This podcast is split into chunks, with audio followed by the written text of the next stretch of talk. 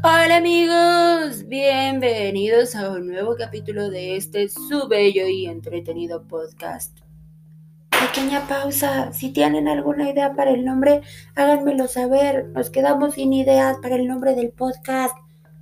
Ayuda. Fin de la pausa.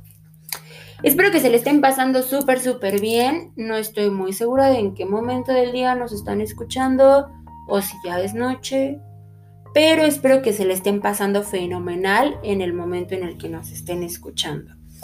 El día de hoy traigo una lectura un poquito más extensa. Entonces, este capítulo va a ser muy interesante. Hoy les traigo algo de mi queridísimo Bernardo Esquinca. Espero que les guste mucho. Es una lectura, como ya les dije, un poco más larga, pero con un sazoncito bastante interesante. Sin más preámbulo, los dejo con la vida secreta de los insectos. Dos noticias. 1. Hoy voy a hablar con mi esposa, tras dos años de no hacerlo. 2. Mi esposa está muerta. Falleció hace dos años en extrañas circunstancias. Es mi día de descanso y la cita es hasta la noche, así que aprovecharé el tiempo para estar en la playa. A Lucía le encantaba el mar no se metía a nadar, le tenía mucho respeto, pero daba largas caminatas por la orilla y disfrutaba dejando que las olas le lamieran los pies descalzos. Curiosamente, en una ocasión, me dijo que cuando muriera, el último lugar al que le gustaría que arrojaran sus cenizas sería el mar. Una noche soñé que me moría, y lo único que hacía era nadar y nadar en la oscuridad del fondo del océano, como un pez ciego. No le puse mucha atención en ese momento. Nadie toma con seriedad a una persona sana cuando habla de su muerte. Pero ahora lo recuerdo mientras meto unas latas de cerveza en la hielera y tomo un libro para tumbarme a leer bajo el sol. Soy entomólogo forense. Me dedico a estudiar los insectos que invaden cadáveres y que proporcionan pistas para atrapar asesinos. A los bichos les gusta dejar sus huevos en el rostro, los ojos o la nariz de las víctimas. La clave es relacionar los ciclos biológicos de los insectos con las etapas de descomposición del cuerpo, lo que permite aproximarse al momento en el que ocurrió la muerte. Funcionan, en pocas palabras, como un reloj. Incluso se puede determinar si el cadáver fue trasladado de un lugar a otro. A los insectos también les gusta alimentarse de carne putrefacta.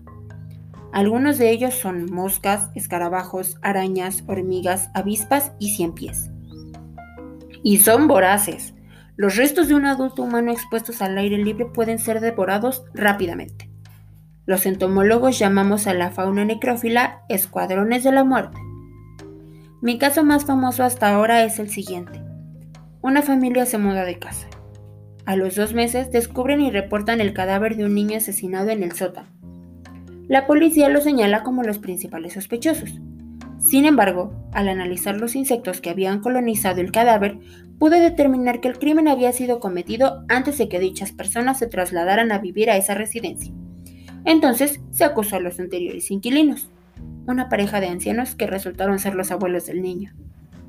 Auténticos perpetradores del asesinato. Una familia entera salvó el pellejo gracias a un puñado de ácaros. Hace seis meses mi amigo Leonardo me dijo que conocía a un medio me aseguró que no era un estafador y que podía comunicarme con mi esposa.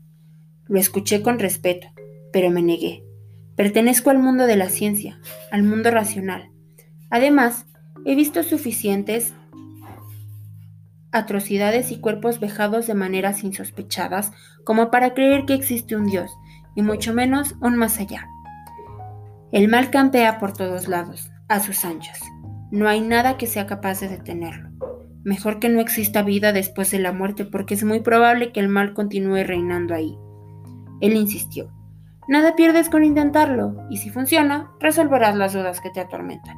Yo te pago la sesión. No consiguió convencerme.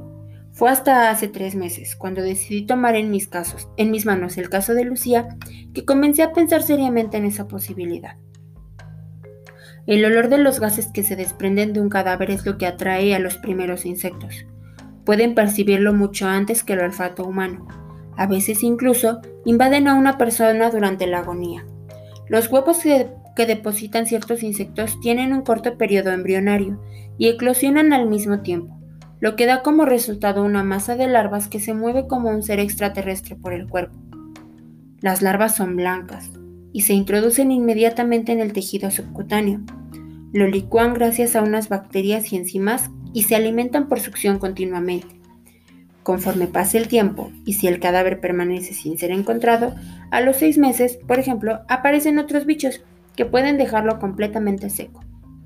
Todo es aprovechado. Pelo, piel, uñas. A veces los forenses encontramos solamente huesos. Dije antes que mi esposa murió en extrañas circunstancias. Su cuerpo apareció en un bosque que está a una hora de este puerto. El día anterior, por la noche, la había dejado en el aeropuerto pues visitaría a su madre en la capital.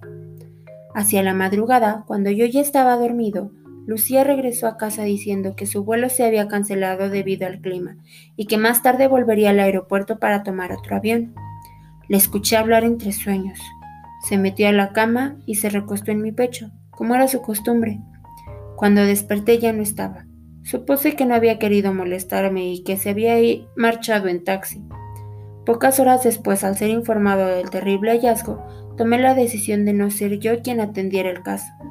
Mi superior lo entendió y mandó traer a Alejandro, un alumno suyo de la Facultad de Medicina. No, quiso, no quise saber absolutamente ningún detalle. Lucía estaba muerta. Había sido asesinada. Bastaba con eso. Nadie sabe a, a ciencia cierta dónde, de dónde vienen los insectos. Algunos estudios afirman que su origen proviene de los, de los miriápodos, animales de numerosas patas y con tráqueas respiratorias. Otros especulan que, que de los crustáceos. Lo cierto es que el periodo devónico, hace 400 millones de años, ya existían insectos terrestres en las zonas pantanosas cálidas y húmedas y en el Carbonífero inferior, hace unos 350 millones de años, experimentaron su primera explosión evolutiva, al aparecer las alas y la posibilidad de volar. Los más persistentes y evolucionados de todos ellos son, por supuesto, las cucarachas. Curiosamente, nunca he visto una cucaracha rondando un cadáver. Como el asesino de mi, de mi esposa no ha sido encontrado, decidí revisar el caso. Analicé las pruebas recogidas por Alejandro y encontré varios errores graves, entre ellos uno que me dejó desconcertado, un fallo en el cálculo de la hora de la muerte. Lucía fue encontrada en el bosque a las 9 de la mañana por un grupo de campistas. Alejandro determinó que para entonces llevaba una hora muerta. Mi análisis indicaba que llevaba por lo menos seis horas fallecida, es decir, había muerto en la madrugada, cuando se suponía que estaba en mis brazos, dormida, y como yo no tenía conciencia exacta de la hora en que Lucía se había marchado de, la casa aquella noche, el asunto se volvía bastante confuso. Leonardo tenía una teoría. Ella ya estaba muerta cuando me visitó en la cama. ¿Es algo que suelen hacer los muertos? me dijo. Acuden a despedirse de sus seres queridos. Un tanto desquiciado por todo el asunto, terminé cediendo a la idea del medio. Tuvimos una cita hace dos días. Le llevé las pertenencias de Lucía que me había pedido. Ropa, objetos, fotografías. Luego me dio una fecha y una hora exacta. Hoy a las nueve de la noche, ella te llamará por teléfono, dijo, dijo en tono solemne. Tengo un sueño recurrente con Lucía. Primero veo los insectos que devoran secretamente su cuerpo. Llego a la escena del crimen y me doy cuenta que sigue viva e intento quitárselos, pero es imposible. Son demasiados. Ella me reclama, tú los trajiste a mí. Después ya no puede hablar porque comienzan a salirle por la boca. Es entonces cuando le cierro los ojos y me despierto. Faltan unos segundos para las nueve de la noche.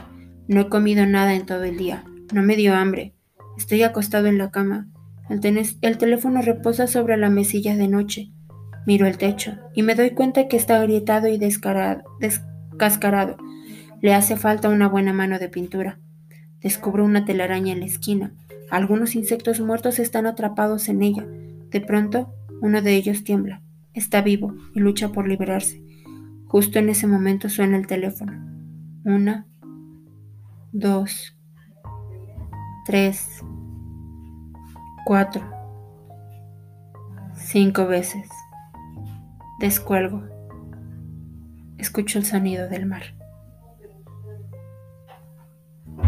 Eso es todo, mis amigos. Espero que les haya gustado. Como verán, les dije que era una lectura con un toque medio extraño, interesante, deja un, un, saborcito diferente a lo que estamos acostumbrados. Espero de verdad que les haya gustado muchísimo. A mí personalmente me encantó. Es un final bastante fuera de lo común, diría yo, pero no le quita la magia de este bello y hermoso texto. Eso ha sido todo por el episodio de hoy. Nos vemos en un siguiente capítulo. Espero que muy pronto. Y eso sería todo. Chao.